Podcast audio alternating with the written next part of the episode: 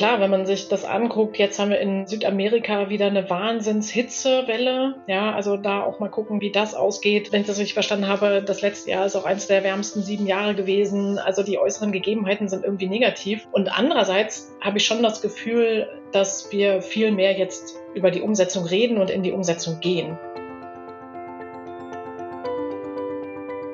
Herzlich willkommen bei Let's Talk Change.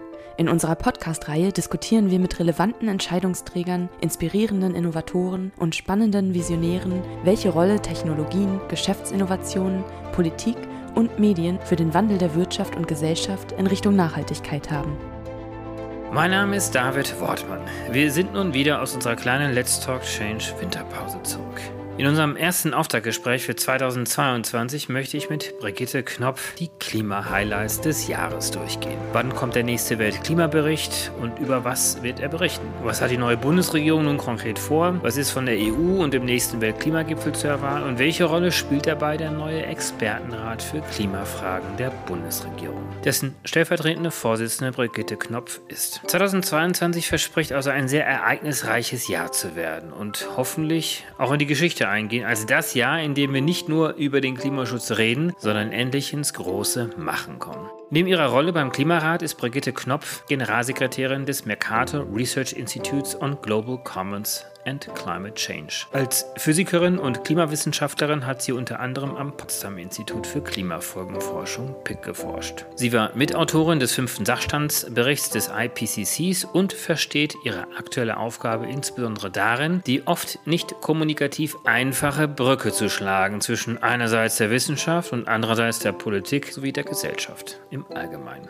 Damit ist sie auch genau richtig hier bei Let's Talk Change. Ich wünsche euch viel Spaß bei dieser ersten Episode im neuen Jahr und hoffe, dass wir euch eine gute Orientierung über die wichtigsten anstehenden Ereignisse des Klimajahrs 2022 geben können.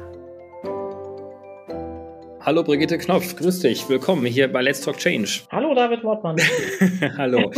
Wir sind ja jetzt zu Beginn des neuen Jahres. Das ist auch der erste Let's Talk Change Podcast, mit dem wir starten. Deswegen wollen wir vielleicht hier mit dir auch die Gelegenheit nutzen, weil den Überblick hast du ja, um mal so ein bisschen zu schauen, was denn im Jahr 2022 alles so auf uns zukommt. Also was bringt das Klimajahr 2022? Und wenn man so ein bisschen mal sich die Ausgangsbasis anschaut, ist die ja doch relativ nüchtern. Also global betrachtet stoßen wir munter nach wie vor CO2 aus, Treibhausgasemissionen Inflation. Also wir sehen eigentlich keine Trendwende. Wir sind jetzt, ich habe auch nochmal extra nachgeschaut, im Januar sind wir jetzt bei 417 ppm. Im letzten Jahr waren es noch 415 ppm, also Parts per Million. Das ist der Anteil der Treibhausgase in der Atmosphäre. Also wir sind gut und gerne dabei, das 1,5 Grad Ziel oder die Grenze vielmehr ja schon in den 2030er Jahren auch zu knacken. Aber in Deutschland ist es ja auch nicht ganz unähnlich. Vielleicht um das auch nochmal ganz kurz vorab zu erwähnen. Mitte Januar hat ja der neue Wirtschafts- und Klimaminister Habeck Habeck eine Öffnungsbilanz Klimaschutz vorgelegt und da ja auch nochmal dargestellt, dass wir im Vergleich zum letzten Jahr nochmal 4,5 Prozent bei den Treibhausgasemissionen gestiegen sind. Wir sind sogar bei den Ausbau oder bei den Strommengen der erneuerbaren Energien sogar nochmal zurückgefallen auf das Jahr 2019, nämlich mit 42,3 Prozent. Also wir haben uns da nicht weiter gesteigert im letzten Jahr. Vielleicht mal so als generelle Frage. Wir stehen jetzt zu Beginn des Jahres 2022. Wie zuversichtlich schaust du denn auf dieses Jahr? Jahr, dass wir diese Trendumkehr hinbekommen? Naja, also ob das dieses Jahr schon was mit der kompletten Trendumkehr wird, das würde ich bezweifeln. Und klar, wenn man sich das anguckt, jetzt haben wir in Südamerika wieder eine Wahnsinnshitzewelle. Ja, also da auch mal gucken, wie das ausgeht. Wenn ich das richtig verstanden habe, das letzte Jahr ist auch eines der wärmsten sieben Jahre gewesen. Also die äußeren Gegebenheiten sind irgendwie negativ. Und andererseits habe ich schon das Gefühl,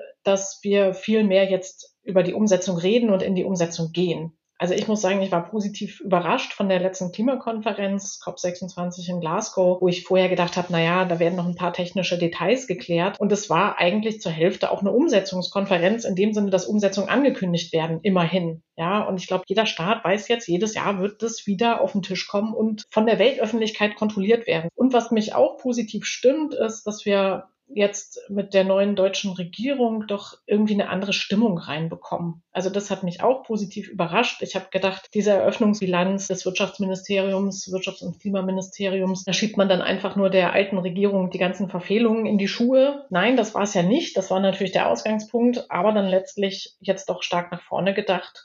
und ein Sofortprogramm, was dieses Jahr durchgezogen werden soll. Und auch insgesamt von dem Tenor her wo auch die internationale Dimension erwähnt wird und so. Und es ist gut aufgenommen worden jetzt. Das hat man ja auch in den Medien gesehen, auf Twitter gesehen. Also das stimmt mich dann schon zuversichtlich, dass wir jetzt in die Umsetzung wirklich kommen. Was jetzt genau in diesem Jahr passiert, zumindest die großen Meilensteine, die wollen wir uns jetzt mal anschauen. Also wir haben ja gerade schon mal kurz ein bisschen über die Bilanzierung gesprochen. Das sind ja, wenn ich das richtig sehe, auch erstmal vorläufige Zahlen der Treibhausgasemissionen. Die werden jetzt erstmal nochmal bestätigt vom Umweltbundesamt und die werden im Februar, März nochmal vorgelegt werden, richtig? Genau, also vom Umweltbundesamt kommen dann immer die offiziellen Schätzungen des Vorjahres. Das passiert dann immer am 15. März. Das ist im Klimaschutzgesetz tatsächlich festgelegt, wann das passiert. Und am 15. März wissen wir dann genau, wie die Emissionen in Deutschland aussehen, also für das letzte Jahr aussehen. Und wir wissen auch dann, in welchen Sektoren die Ziele, die im Klimaschutzgesetz festgeschrieben sind, überschritten wurden. Und dann gibt es nochmal eine Überprüfung der Daten durch den Expertenrat. Das ist eben auch im Klimaschutzgesetz vorgesehen. Und dann weiß man, das ist auch mit einer genauen Frist, 15. April, stehen dann sozusagen die Daten fest und welche Sektoren ihre Ziele nicht eingehalten haben. Du bist ja Mitglied im Expertenrat der Bundesregierung für Klimafragen und bist ja dann auch beteiligt, euer Team und auch all die anderen Sachverständigen bei der Überprüfung dieser Zahlen. Vielleicht mal als generelle Frage, wie werden denn diese Zahlen überhaupt erhoben und wie überprüft ihr sie dann auch? Und gehst du davon aus, dass es da noch Überraschungen geben wird in die eine oder andere Richtung? Also als ich vor zwei Jahren den Entwurf des Klimaschutzgesetzes gesehen habe und da stand dann drin, dieser Expertenrat soll die Zahlen überprüfen. Dann habe ich mich gefragt, was wird da eigentlich überprüft? Wofür braucht es das? Und wenn man sich dann damit beschäftigt, dann sieht man halt schon, es ist so, das sind sehr in dem Sinne vorläufige Zahlen, weil viele Daten gar nicht physisch erhoben werden, sondern es gibt dann bestimmte Abschätzungen des Mineralölverbrauchs und die muss man dann auf die Sektoren zum Beispiel runterbrechen. Und das ist nicht trivial. Das hat dann was mit Emissionsfaktoren zu tun. Teilweise stehen auch kleine Modelle dahinter, wie dann die Rohdaten sozusagen weiterverarbeitet werden. Teilweise sind es wirklich noch Schätzungen, gerade im Bereich Landwirtschaft, Landnutzung. Da ist es halt sehr schwierig mit der Datenerhebung. Da gibt es große Unsicherheiten. Und so haben wir uns das letztes Jahr zum ersten Mal tatsächlich angeguckt und im ständigen Dialog dann auch mit dem Umweltbundesamt probiert nachzuvollziehen, wie die Daten zustande kommen. Und wir haben eben festgestellt, ja, es ist insofern, wie soll ich sagen, da passieren keine Fehler oder so, aber es ist schon wichtig zu verstehen und ich glaube, es ist auch wichtig, das zu überprüfen und da mal reinzugucken, weil wir auch gesagt haben, an manchen Stellen könnte man vielleicht doch nochmal eine andere Datenerhebung machen, wie zum Beispiel im Verkehrssektor gibt es mittlerweile auf digitaler Basis nochmal andere Daten. Also das sind so Punkte, da macht das, glaube ich, schon Sinn, sich das einfach mal anzugucken. Das heißt, ihr schaut euch die Plausibilität an und schaut, ob die richtigen Statistiken genommen werden für die einzelnen Sektoren. Hast du denn, und das ist ist am Ende wahrscheinlich auch gewissermaßen eine Art Bauchgefühl, das Gefühl, dass wir dann doch eine relativ treffsichere Zahl haben? Oder kann das sogar sein, dass wir da wirklich mit einer Zahl hantieren, die möglicherweise sehr viel größere CO2-Emissionen in der Realität darstellt? Also die Zahl der Gesamtemissionen, die ist sehr treffsicher. Das würde ich schon sagen, weil die kann man dann tatsächlich aus diesen amtlichen Mineralölstatistiken, das hat ja auch was mit Import von Öl und Gas und so weiter zu tun, das kann man relativ gut und sicher abschätzen. Schwieriger ist tatsächlich dann diese sektorale Einteilung. Ne? Also da gibt es bestimmte Berichtsformate, so wie auch in die UN berichtet wird. Und das ist manchmal schwieriger und manche Daten sind einfach noch nicht da, auch vom Statistischen Bundesamt noch nicht. Deswegen heißt es auch Vorjahresschätzung. Und es ist so, dass im Januar, also jetzt diesen Januar dann wieder, müsste eigentlich der sogenannte Inventarbericht rauskommen für das Jahr 2020. Das sind dann schon wesentlich gesichertere Daten. Und wir haben uns als Expertenrat dann letztes Jahr mal angeguckt, wie groß so die Abweichungen sind von dieser Vorjahresschätzung zum Inventarbericht. Die sind teilweise groß. Und deswegen haben wir auch dann, als wir uns die sektoralen Zahlen angeguckt haben, gesagt, es ist sehr wahrscheinlich, dass der Sektor sein Ziel eingehalten hat oder es ist sehr wahrscheinlich, dass der Sektor sein Ziel überschritten hat. Ja, also da haben wir dann schon mit Wahrscheinlichkeiten gearbeitet, so gewisse Unsicherheiten anzugeben. Genau, und für den Gebäudesektor habt ihr das ja auch schon gemacht und da auch festgestellt, dass der Gebäudesektor eben die Ziele nicht erreicht hat und wahrscheinlich auch jetzt zum zweiten Mal in Folge auch nicht machen wird. Und wenn es so weitergeht, das hat ja auch der Wirtschafts- und Klimaminister Habeck in der Pressekonferenz offen dargestellt, wenn das so weitergeht, werden wahrscheinlich alle Sektorziele bis 2030 gerissen werden, wenn eben nichts passiert. Also das Gesamtziel für 2030, genau, das ist noch nicht sichergestellt, dass das tatsächlich eingehalten wird. Da hat die Bundesregierung ja den eigenen Projektionsbericht letztes Jahr gezeigt und da sieht man, dass da noch eine große Lücke klafft. Ich glaube, man kommt nur auf etwa 50 Prozent Minderung oder knapp über 50. Also das heißt, diese Lücke gilt es noch mit Maßnahmen zu füllen, auf jeden Fall. Und 65 Prozent sollen es ja auch sein. So, jetzt haben wir im März und dann nach eurer Überprüfung im April die offiziellen Zahlen. Das ist schon mal so ein gewisses Highlight. Ein zweites Highlight wird ja dann sein, dass der IPCC, also der Weltklimabericht, nächste Teile vorstellen wird. Der Weltklimabericht kommt ja im Durchschnitt alle sechs Jahre ungefähr raus. Im letzten Jahr ist der erste Teil ja vorgestellt worden und der soll jetzt dieses Jahr komplementiert werden. Was wird denn jetzt zu erwarten sein in diesem zweiten und dritten Teil, die im Februar, März erscheinen sollen? Genau, der erste Teil, der bezieht sich ja immer auf die naturwissenschaftliche Grundlage des Klimawandels. Also wie sieht's aus? Wie sieht es aus mit Meeresspiegelanstieg? Und was sind so erste Klimafolgen, die man dann auch sieht? Und der zweite Teil, der kommt jetzt im Februar raus. Da geht es dann tatsächlich um die Klimafolgen. Ich erwarte, dass wir da neue Analysen sehen werden. Wie stark ist der Klimawandel denn schon sichtbar? Dann geht es aber auch um Anpassungsfragen. Es geht dann aber auch um Szenarien. Wie stark werden die Folgen in Zukunft sichtbar sein? Also das ist alles der zweite Teil, der sich um die Klimafolgen dreht. Und wahrscheinlich Ende März gibt es dann den dritten Teil vom Weltklimaratsbericht. Aus meiner Sicht immer der wichtigste, wo es um die Umsetzung geht, um die Vermeidung des Klimawandels weil wir müssen ja an den Lösungen arbeiten und wir müssen jetzt in die Umsetzung gehen. Und da wird es auch nochmal um eine tiefe Bestandsaufnahme gehen. Wie sieht es überhaupt aus mit den Emissionen? Wie sieht das sektoral aus? Und wie sieht das auch mit den anderen Treibhausgasen aus? Ja, wir konzentrieren uns ja oft sehr viel auf CO2 und da ist natürlich auch nochmal ein umfassender Blick wichtig. Was ist mit den anderen Treibhausgasen, Methan und so weiter? Und was auch interessant ist, also daran arbeiten wir eben am MCC. Mein Kollege leitet das eine Kapitel zu der Nachfrageseite. Das ist, glaube ich, auch eine vernachlässigte Perspektive, weil oft geht es ja um technologische Lösungen. Also wir stellen um von Kohle auf Wind und Sonne. Aber es gibt eben auch die Lösungen, die sozusagen direkt beim Verbrauch der Energie in den Haushalten, im Privathaushalt und so weiter entstehen und die noch besser auszuschöpfen, das ist, glaube ich, auch wichtig für diese ganze Debatte der Vermeidung von Emissionen. Ja, und da darf man gespannt sein, was da dann drin steht im IPCC-Bericht. Das geht ja nochmal durch das sogenannte Plenary mit den Regierungen. Und es ist auch dann immer spannend zu gucken, wo greifen die Regierungen ein und wo gibt es Kontroversen. Also auch auf dieser Ebene ist diese Woche des Plenaries interessant, weil man dann sieht, wer sind noch die Blockierer und wer hat vielleicht welches Interesse und wo besteht Konsens. Das heißt, auch du kannst jetzt noch nicht so richtig abschätzen, was dort drin stehen wird oder was jetzt die großen Überraschungen sein werden. Na, das ist vertraulich. Diese Berichte, die dürfen natürlich jetzt vorher nicht kommentiert werden und sind jetzt in einem sogenannten Final Government Review, also wo die Regierungen nochmal drauf gucken und sich dann auf die Plenaries vorbereiten. Und man wird dann erst ganz am Ende wissen, also ich war vor sieben Jahren dabei in dem Prozess, da sind dann am Ende noch ein paar Grafiken rausgefallen, weil die Regierungen nicht wollten, dass man zu stark nach hinten guckt und sieht, welches Land da wie viel Emissionen hat. Das ist dann ganz interessant, sowas mit zu beobachten. Jetzt ist der Weltklimabericht ja auch so etwas wie eine globale Bestandsaufnahme, ein Kassensturz, eine Inventur sozusagen. Und zwischen dem fünften und sechsten Bericht hat mir ja schon nochmal sehr viel stärkere Indikationen aufgezeigt, dass der Klimawandel nicht nur menschengemacht ist, sondern auch sehr viel extremer sich auswirken wird. Jetzt kommt dieser Bericht so im Durchschnitt alle sechs Jahre. Wir wissen, wie eng und klein die Zeitfenster sind, überhaupt zu agieren. Kommt dieser Klimabericht nicht einfach in zu großen Zyklen, in zu langen Zyklen? Also könnte man auf der einen Seite sagen. Auf der anderen Seite muss man wahrscheinlich auch ein bisschen Verständnis dafür haben, dass nicht jedes Jahr sich neue Daten erheben lassen. Ja, das ist halt viel debattiert worden, ob man da einen schnelleren Zyklus hinbekommt. Es gibt deswegen diese Sonderberichte zu manchen Themen. Ich glaube, es gab einen Sonderbericht zu Ozeanen und so weiter. Ich glaube, auf der naturwissenschaftlichen Seite kann man sagen, ist es vielleicht schon gut, einen größeren Zeitraum zu haben. Und es macht auch Sinn, dann immer den gesicherten Stand des Wissens wieder neu zusammenzufassen. Und ich muss schon sagen, im Sommer, das ist ja dann nochmal ganz schön eingeschlagen, dieser Bericht, weil man eben das erste Mal wirklich sehr substanziell zeigen konnte, dass der Klimawandel schon sichtbar ist. Ich würde sagen, bei dem Bericht, den, wie gesagt, den finde ich eigentlich am spannendsten, wie können wir in die Umsetzung kommen, was sind Politikinstrumente zur Vermeidung des Klimawandels, da habe ich das Gefühl, ist der IPCC möglicherweise sowieso nicht so geeignet dafür, weil, wie ich eben sagte, es geht dann immer in dieses Plenum mit den Regierungen und da werden dann auch Sachen weichgespült. Und deswegen glaube ich, dass man diese Frage der Umsetzung eigentlich in anderen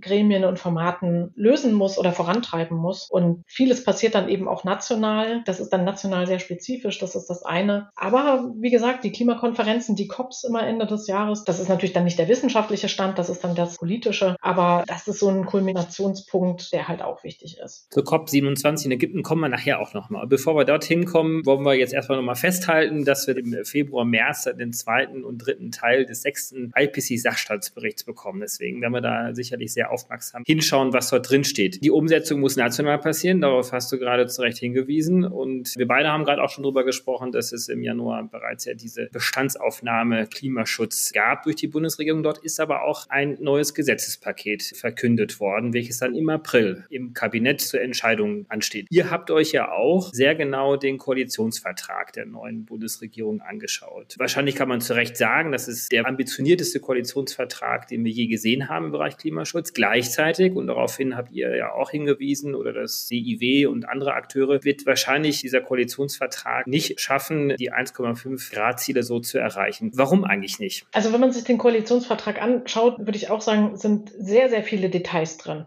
Also das finde ich überraschend für so einen Koalitionsvertrag. Es sind doch einige sektorale Details drin. Im Verkehrssektor steht zum Beispiel relativ wenig drin, aber in anderen Sektoren, Gebäudesektor zum Beispiel, dann wiederum mehr. Für mich ist der Koalitionsvertrag so ein bisschen sowas wie so eine Wette. Also das kann gut gehen, es ist ein ambitioniertes Programm, aber man braucht dann wirklich alle diese verschiedenen Komponenten. Und deshalb sage ich Wette, was mir noch fehlt, ist tatsächlich eine Erhöhung des CO2-Preises. Das ist nicht gekommen und das halte ich schon für kritisch, es war in der Situation nicht machbar. Energiepreise sind gestiegen oder sind noch hoch und darauf wurde dann verwiesen. Und man muss vielleicht auch erst die soziale Frage lösen, wie kann man das sozialverträglich gestalten über das Klimageld oder so. Aber das wäre aus meiner Sicht noch sehr, sehr wichtig, dass das irgendwann in dieser Legislaturperiode wieder angepackt wird und nachgeschoben wird, weil sonst ist es eine Wette darauf, dass das alles genauso klappt mit dem erneuerbaren Ausbau, dass das national klappt und dass das auch insgesamt von dem ganzen Sektor sektoralen Zusammenspiel klappt. Vielleicht geht es auch, vielleicht klappt das so, aber wir müssen uns auch dafür warten, dass dann manche Sachen nicht so ganz funktionieren und müssen dem vorbauen. Und ich glaube, ein CO2-Preis, das wäre einfach nochmal ganz wichtig. Das ist übersektoral. Das ist für mich das Fundament eigentlich der Transformation. Ja, wenn wir da die Preise nicht richtig glatt ziehen, dann subventionieren wir uns letztlich immer weiter in die Treibhausgasneutralität. Das wird irgendwann sehr teuer. Also insofern würde ich sagen, es ist eine Wette, aber die muss noch ein bisschen gestützt werden. Und ich denke mal, das wird im Laufe der Legislatur hoffentlich noch kommen. Der Minister Habeck mit seinem neuen Staatssekretär Patrick Reichen, der ja im letzten Jahr ja auch noch bei uns zu Gast hier war, haben ja dann Maßnahmen vorgestellt. Hast du das Gefühl, dass jetzt diese ersten Maßnahmen in die richtige Richtung gehen, dass es ambitioniert genug ist? Sie nennen sich ja auch Sofortmaßnahmen. Da gibt es wieder einen Teil der Akteure, die sagen, Sofortmaßnahmen müsste eigentlich sofort passieren und kann jetzt nicht noch bis April, Mai dauern, also bis Ostern. Wie beurteilst du denn das, was jetzt dort präsentiert worden ist, als erste konkrete Maßnahme? Es gibt ja so einen Zweierschritt dann auch Richtung Sommer, dass nochmal ein zweites Maßnahmenpaket dann präsentiert werden soll. Aber hast du schon Gelegenheit gehabt, dir diese ersten Maßnahmen anschauen? Also ich würde jetzt gar nicht auf die Details der ersten Maßnahmen gehen, aber was ich schon mal gut finde, ist, dass es diesen Zwei-Schritt gibt. Also das finde ich ja keineswegs selbstverständlich. Man hätte ja auch sagen können, naja, wir machen ein Riesenpaket und dann wartet man irgendwann bis Herbst und kriegt die Sachen gar nicht durch, die eigentlich möglichst schnell umgesetzt werden sollen, wie jetzt zum Beispiel beim EEG oder so. Ne? Das ist in der ersten Runde mit dabei. Und insofern finde ich das sehr gut, jetzt das ganz schnell umzusetzen, was ja letztlich auch schon im Koalitionsvertrag steht und da jetzt dieses erste Maßnahmenpaket zu machen. Und dann finde ich auch die Geschwindigkeit beeindruckend, mit der dann wirklich bis Sommer das Komplettpaket vorliegen soll. Da bin ich auch nochmal gespannt, wie das zwischen den Ressorts wird. Zum Beispiel, was kommt aus dem Verkehrsministerium noch? Das ist ja jetzt noch nicht so in der Eröffnungsbilanz drin, also wird so ein bisschen angedeutet. Darauf wird man noch mal gucken müssen. Das finde ich dann auch schon mal spannend. Kommen aus dem Verkehrsministerium noch zusätzliche Vorschläge für dieses Sofortprogramm. Und aus meiner Sicht ist das ein gutes Paket, was man jetzt auf die Strecke bringen muss. Und das finde ich das Entscheidende. Also mir scheint da eine große Dynamik und ein großer Wille hinter zu sein, jetzt wirklich diese Maßnahmen ganz schnell umzusetzen. Das finde ich erstmal überzeugend. Als Beobachter dieser Entwicklung Entwicklung muss man ja auch feststellen, dass dort ein großes Tempo schon hingelegt worden ist. Es müssen ja auch erstmal die Personen auch besetzt werden, die Abteilungen. Dort hat es ja auch sehr viel Bewegung gegeben, Weiterentwicklung von auch teilweise sehr spannenden Personalien. Und um das vielleicht nochmal ganz kurz hier auch für die Zuhörerinnen und Zuhörer nochmal äh, darzustellen. Also in der EEG-Novelle soll genau hier dann auch verankert werden, dass es eben diesen Ausbau der erneuerbaren Energien im Strombereich zu 80 Prozent geben wird. Es soll ein Solarbeschleunigungspaket geben, also eine Verbesserung des Mieterstroms, Windenergie, ein Wind an Land Gesetz welches hier auch dazu führen soll, dass die Ausbauziele wieder erreicht werden und angehoben werden. Denn es gab ja in den letzten Jahren auch viel weniger Ausbau als in früheren Jahren in Deutschland. Und das Ziel ist es auch, die Strompreise zu senken. Vor allen Dingen natürlich, das hast du, glaube ich, ja gerade auch schon angesprochen, mit der Absenkung und Abschaffung der EEG-Umlage, dass diese dann tatsächlich dann ab 2023 vor allen Dingen auch über den Haushalt damit finanziert wird. Deswegen vielleicht einfach mal so ein paar Stichpunkte. Strommarktdesign, Klimaschutzverträge mit der Industrie, Carbon Contracts for Difference,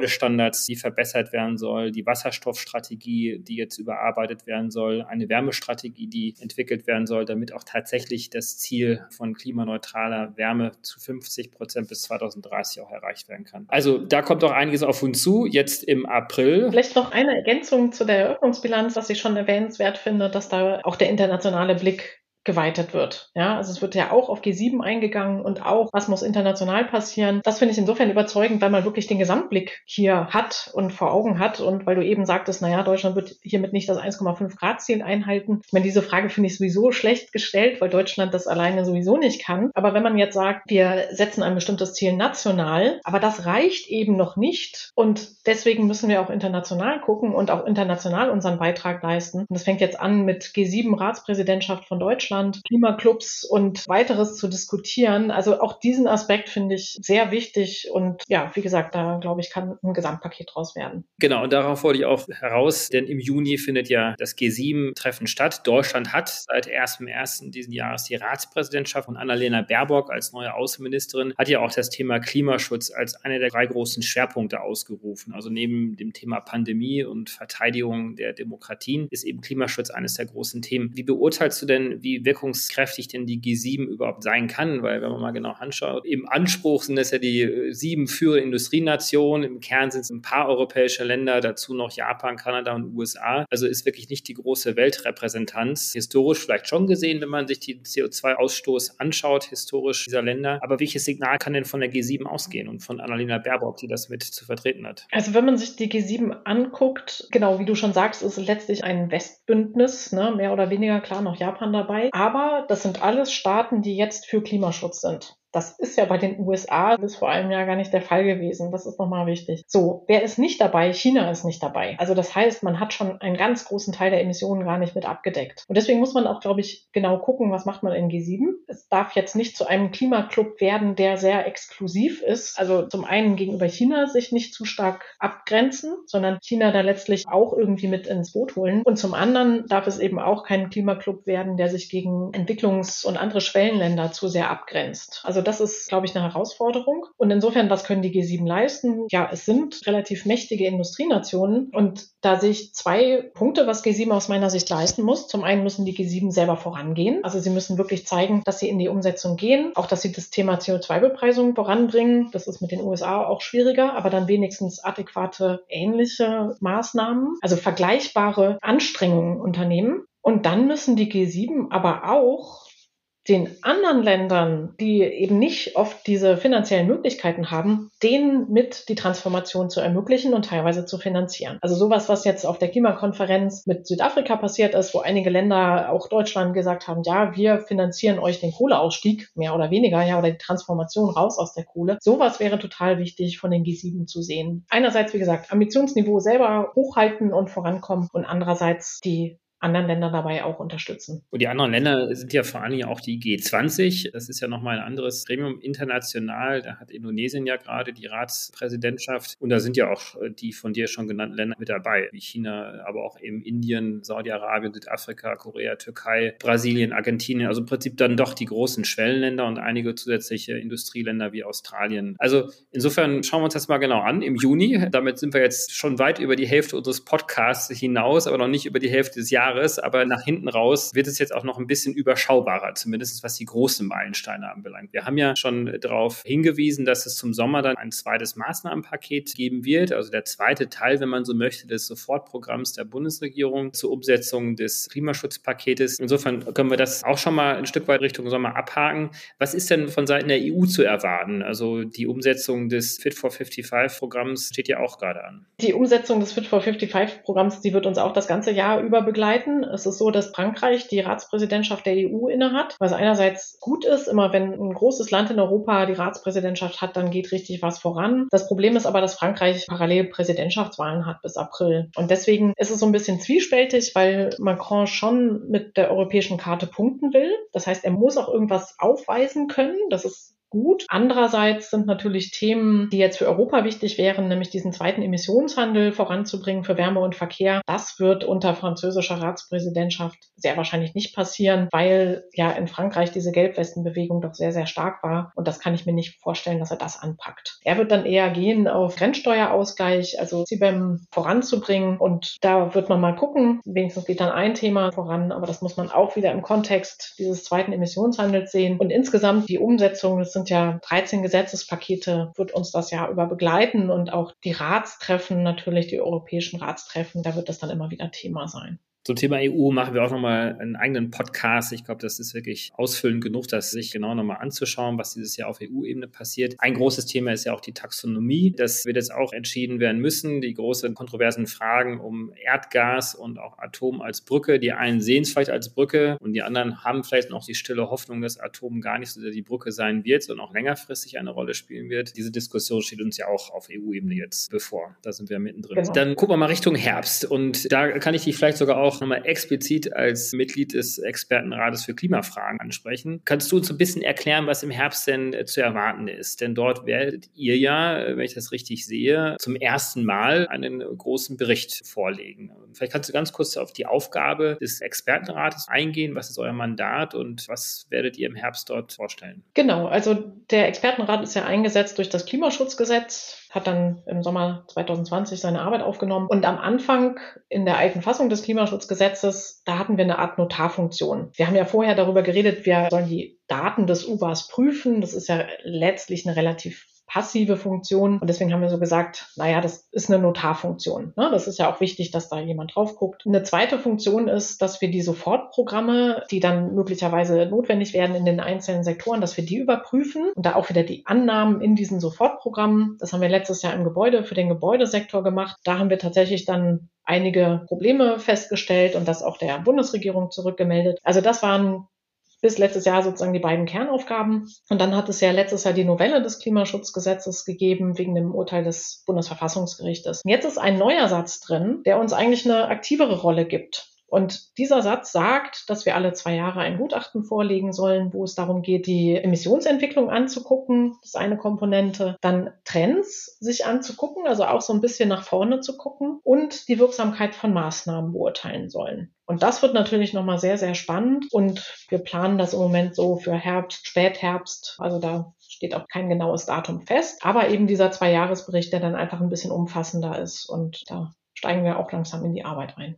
Jetzt legt ja regelmäßig das Umweltbundesamt die Treibhausgasemissionszahlen zum Beginn eines Jahres, im ersten Quartal vor. Da haben wir auch zu Beginn unseres Gesprächs darüber gesprochen. Werdet ihr noch mal zusätzliche Zahlen erheben? Wird es da so eine Art Parallelberichterstattung dann geben oder nehmt ihr die Zahlen des Umweltbundesamtes schlussendlich dann auch? Na, diese Zahlen würden wir wahrscheinlich nicht noch mal anders erheben. Aber worauf kommt es bei dem Zweijahresbericht an oder wie wollen wir generell arbeiten? Es gibt ja viele verschiedene Gremien und wir haben uns gesagt, wie wir arbeiten wollen wollen, es ist stark wissenschaftsbasiert und nachvollziehbar auf Datenbasis. Also wir wollen schon sehr stark datenbasiert arbeiten. Es gibt ja viele Gremien, die machen viele Vorschläge für 2030, weit vorausschauend, viele neue Ideen reinbringt. Und was wir machen wollen, ist tatsächlich ja sehr datenbasiert die tatsächlichen Entwicklungen sozusagen anzugucken und dann daraus Einsichten abzuleiten. Und das ist auch das, was wir dann in diesem Zwei-Jahres-Gutachten planen, dass wir uns zum Beispiel Trends angucken und dann sagen, naja, wenn sich dieser Trend so fortsetzt, dann sehen wir hier und da Probleme. Also das ist so die Arbeitsweise und wir hoffen sehr, dass wir damit die Bundesregierung einfach gut unterstützen können, die Aufgaben aus dem Klimaschutzgesetz dann tun zu können. Und der Mechanismus funktioniert ja auch so, wenn ihr eben dann diese Fehlentwicklungen feststellt oder dass der Trend in die falsche Richtung geht, dass dann auch die Bundesregierung und die zuständigen Ministerien in der Pflicht sind, sofort Maßnahmen Maßnahmen vorzuschlagen im Folgejahr. Und die würdet ihr dann ja nochmal überprüfen, wenn ich das richtig verstanden habe. Und dann müssten diese Sofortmaßnahmen auch umgesetzt werden, damit Deutschland wieder auf die Zielgerade kommt. Genau, also zeitlich ist es so, das ist tatsächlich im letzten Jahr geschehen. Das Umweltbundesamt hatte die Zahlen, wir haben die geprüft und da hat man eben gesehen, der Gebäudesektor hat verfehlt im Jahr 2020 und dann musste ein Sofortprogramm bis Sommer vorgelegt werden. Jetzt mal gucken, wie es dieses Jahr aussieht. Also wenn man diesen ersten Abschätzungen trauen darf, dann sieht es ja so aus, dass der Gebäudesektor wieder verfehlt hat. Da müsste eigentlich auch ein Sofortprogramm vorgelegt werden und da bin ich jetzt mal gespannt, ob das in diesem größeren Sofortprogramm aufgeht, weil natürlich muss man auch sagen, dieses kleinteilige sektorale Nachsteuern immer durch ein Sofortprogramm, das ist dann oft sehr ad hoc. Und wir haben letztes Jahr gesehen, naja, es wurde halt einfach ein bestehendes Programm mit mehreren Milliarden aufgestockt. Und da kann man sich dann fragen, ist das sinnvoll oder nicht? Oder ist es nicht dann tatsächlich sinnvoller, das in diesem Gesamtprogramm aufgehen zu lassen? Und da bin ich jetzt mal gespannt, wie die Regierung sich dazu verhalten wird. Genau, und ihr überprüft ja dann auch diese Maßnahmen. Das ist im Herbst zu erwarten. Und jetzt kommen wir schon zum Ende des Jahres. Wir hatten gerade schon mal kurz drüber gesprochen. Wir haben ja die jährlich stattfindenden Conferences of the Parties, also die Weltklimakonferenzen, die im letzten Jahr ja in Glasgow stattgefunden haben. Mit Christoph Balz ja ein ausführliches Gespräch über die Ergebnisse geführt, mit Stefan Ramsdorf im Vorfeld auch dazu. Und jetzt steht die COP27 im November diesen Jahres in Ägypten an. Was ist denn dort zu erwarten? und was ist das zentrale Thema dort? Also was jetzt von den Verhandlungen her zu erwarten ist, ich denke mal, es wird weiter um Klimafinanzierungsfragen gehen. Das ist in dem offiziellen Track. Aber ich muss sagen, nach der Erfahrung aus dem letzten Jahr ist es für mich fast wichtiger, was in dem Sinne nebenbei läuft. Ja, also was auch noch wichtig ist zu erwähnen, der Glasgow Climate Pact, der sieht vor, dass die Staaten ihre Ziele tatsächlich jetzt nochmal überprüfen sollen bis Ende des Jahres, bis zur COP und hoffentlich neue Ziele nochmal vorlegen. Das kann international nochmal eine wichtige Dynamik geben. Also das sind die offiziellen Prozesse. Aber inoffiziell ist es, glaube ich, mittlerweile auch zu so einem Beauty-Contest geworden. Ja, also wer legt gute und interessante Vorschläge auf den Tisch, so wie es jetzt hier Allianzen gegeben hat, nochmal zum Kohleausstieg oder zum Verbrennerausstieg und so weiter. Und insofern hoffe ich da auf viele gute Ideen, was da Staatengemeinschaften oder auch andere Initiativen, auch aus der Wirtschaft gibt es ja viele Initiativen, da nochmal vorlegen. Und ich glaube, das ist mittlerweile mindestens genauso wichtig wie der offizielle Track. Und es ist ein Punkt im Jahr, wo jedes Land weiß, bis dahin muss man irgendwas aufzeigen können oder man muss mit irgendeiner interessanten Idee dort aufwarten. Und ja, das ist jährlich ein Ereignis, wo man nicht mit leeren Händen kommen sollte. In Glasgow waren ja die sogenannten NDCs, also diese nationalen Ziele, wenn man sie fortschreiben würde, noch so aufgesetzt, dass die Absichtserklärungen bis 2030 ja noch so ausgelegt waren, dass man eben nicht die Klimaziele erreichen würde, zumindest nicht auf dem Pfad bleibt. Das sind jetzt dann die großen Erwartungen für Ägypten, dass genau diese NDCs auch adaptiert werden und ambitionierter werden. Und es wird ja dann nicht nur bei den Zielen bleiben müssen, sondern ja auch bei den entsprechenden Maßnahmen. Die werden dann vielleicht tatsächlich über die von dir angesprochenen Zusatzinitiativen dann noch ein bisschen bisschen untermauert werden. Das ist aus meiner Sicht der wichtigste Punkt, weil wenn man sich jetzt mal anguckt, was ist in Glasgow rausgekommen, dann sieht man halt, wenn man diese Indices und diese Versprechungen auf den Tisch legt und summiert, dann würden wir bei ungefähr 1,8 Grad rauskommen. Das heißt, die Differenz zu 1,5 Grad ist gar nicht mehr so groß. Aber wenn wir uns angucken, was ist denn mit den Politiken, die implementiert sind, tatsächlich, dann kommen wir bei 2,7 Grad raus. Das heißt, die Umsetzungsdiskrepanz ist viel größer als die Zieldiskrepanz. Und ich glaube, darauf müssen wir viel mehr Fokus legen. Klar muss man immer beides machen, ne? Und deswegen kann die nächste COP dann auch beides liefern, also diese NDC-Lücke zu schließen, aber eben auch die Umsetzungslücke zu schließen und darauf den Fokus auch zu legen, das ist aus meiner Sicht essentiell, damit wir da im Klimaschutz weiterkommen. Ja, ein volles Klimajahr mit vielen tollen Meilensteinen. Wir haben jetzt auch nur die großen uns angeschaut. Da wird sehr viel dazwischen auch passieren. Brigitte, ganz herzlichen Dank für diesen Ritt durch das Jahr 2022. Haben wir irgendwas vergessen? Ganz sicher haben wir ganz viel vergessen, aber ich glaube, die großen Meilensteine haben wir abgearbeitet und ja, ich bin auch sehr gespannt und ich hoffe sehr, dass wir da stark was in der Umsetzung sehen werden. Absolut. Und die wissenschaftliche Begleitung, von der können wir ausgehen, dass sie passiert. Das tust du mit deinem Institut, aber auch mit deinen anderen Rollen im Expertenrat. Du bist eine aktive Twitterin. Es lohnt sich sehr, dir dort auch zu folgen. Da kann ich auch alle nur zu aufrufen. Da gibt es immer interessante Informationen. Und ja, ich bedanke mich erstmal für diese Übersicht von deiner Seite und wir werden uns sicherlich bald mal widersprechen. Ja, gerne. Vielen Dank. Hat Spaß gemacht. Und ich wünsche allen ein gutes Klimajahr. Ein wunderbares Klimajahr. Es kann nur gut werden. Herzlichen Dank dir. Bis dann. Tschüss. Ja, tschüss. Herzlichen Dank fürs Einschalten. Wir hoffen, dass Sie beim nächsten Mal bei Let's Talk Change wieder dabei sind. Dieser Podcast wird realisiert durch DWR ECO, einer internationalen Cleantech-Beratung für Kommunikation, Politikberatung und Geschäftsstrategien.